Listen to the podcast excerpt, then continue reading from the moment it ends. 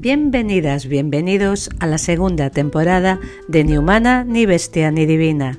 Ya sabéis, la voz independiente de una lectora, el podcast literario y a veces de otras cosas en el que planteo esos temas que para mí son imprescindibles. Y por supuesto, si te gusta, recuerda que me puedes seguir. Soy Clara Bouzada.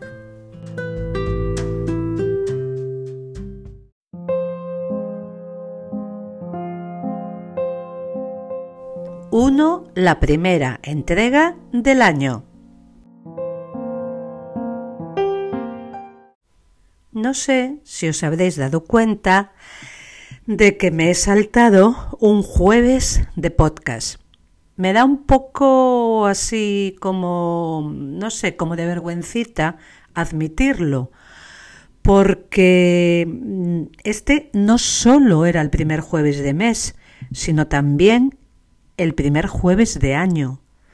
No sé si es imperdonable, quizás, pero me encontraba tan mal que me puse a repasar todos los principios conocidos del autocuidado y a mí, bueno, pues me pareció que me ibais a perdonar.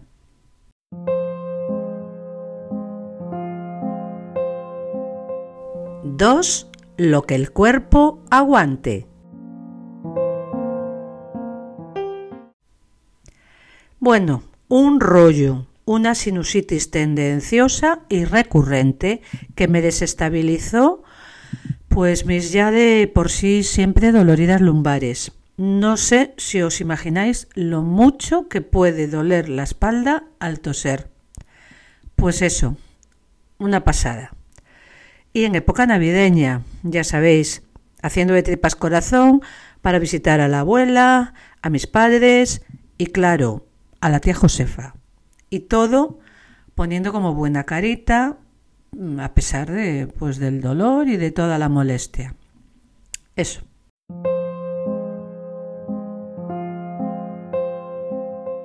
Tres de centauros y centaurides.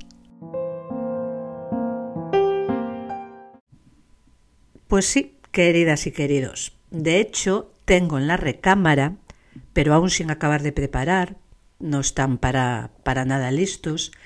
Algo de literatura juvenil, bueno, quizás tire más a infantil. No lo tengo muy claro.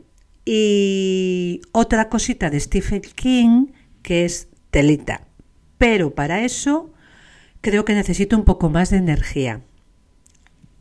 Y mientras tanto, entre novelas y novelitas que voy leyendo, decidí hablaros hoy de una obra que la verdad me pensaba saltar, pero bueno, no sé, pues viendo las diferentes opiniones que suscita, reevalué la situación y me planteé contaros algo sobre ella. Estoy hablando de Nuevo Centauro, de la autora vasca eh, Aguirre y publicada por la editorial Tránsito en 2022.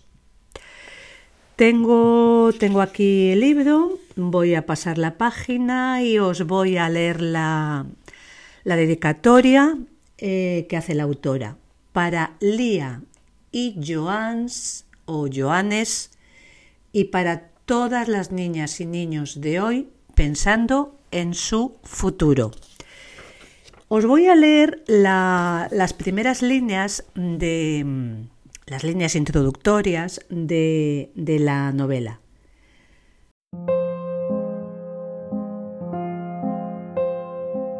Las cosas empiezan así, sin transición. Ese gesto, el de ponerse las gafas, lo cambia todo. Estás aquí y de repente ahí. O al revés. Por ejemplo, tu cuerpo en un prado verde, de pie. No, no es tu cuerpo. Digamos mejor que es tu conciencia. Olvida que tienes cuerpo. Mejor así. Siente cómo se disuelve. Y no quiero olvidarme de deciros que la novela eh, de Nuevo Centauro fue publicada en el original, eh, también en el año 22, pero en euskera obviamente no pienso deciros el título en euskera, pero se publicó en euskera y está traducida por eh, una muy conocida nuestra, Aisha de la Cruz, autora a su vez de Las Herederas, que también está comentado pues aquí en el podcast en la temporada anterior. Bueno, pues no quería olvidarme de estos dos detalles que me parecen importantes también.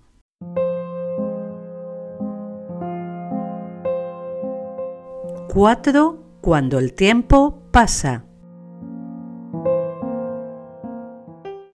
Pues este era el comienzo de la, de la obra, de la novela.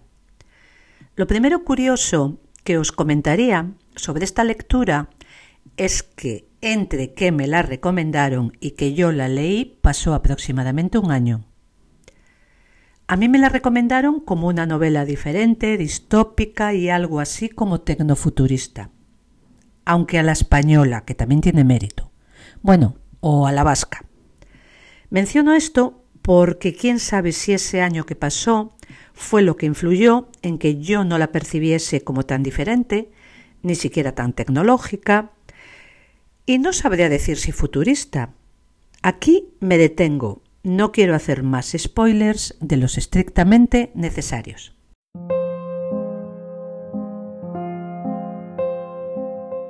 5. El hijo de dos madres.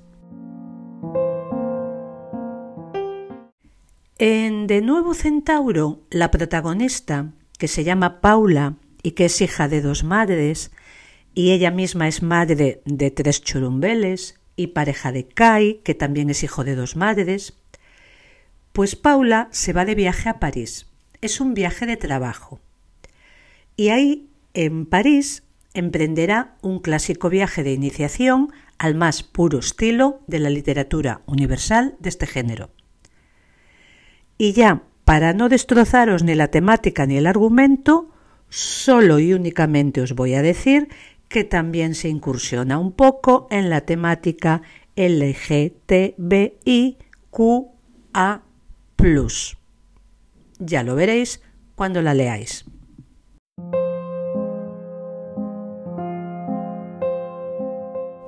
Seis.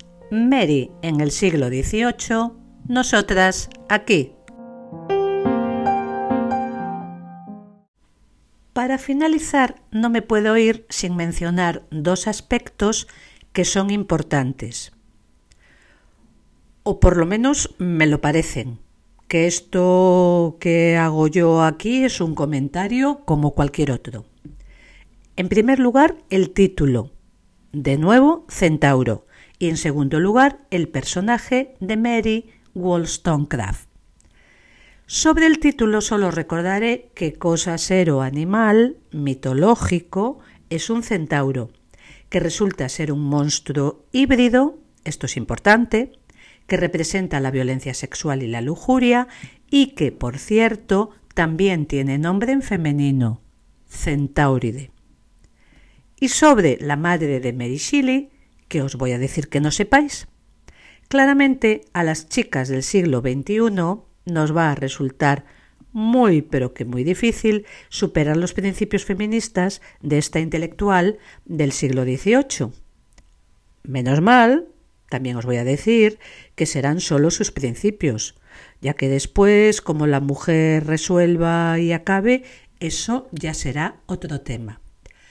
En la novela se apuntan aspectos de la biografía de Mary Wollstonecraft, pero bueno, Obviamente podéis informaros fácilmente de todos los avatares por los que pasó esta mujer intelectual.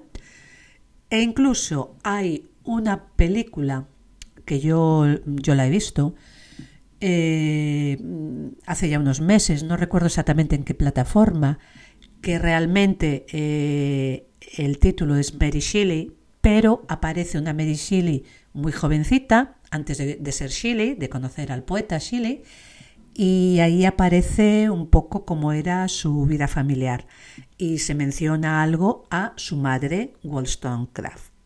Entonces, bueno, eso también os, puede interesar.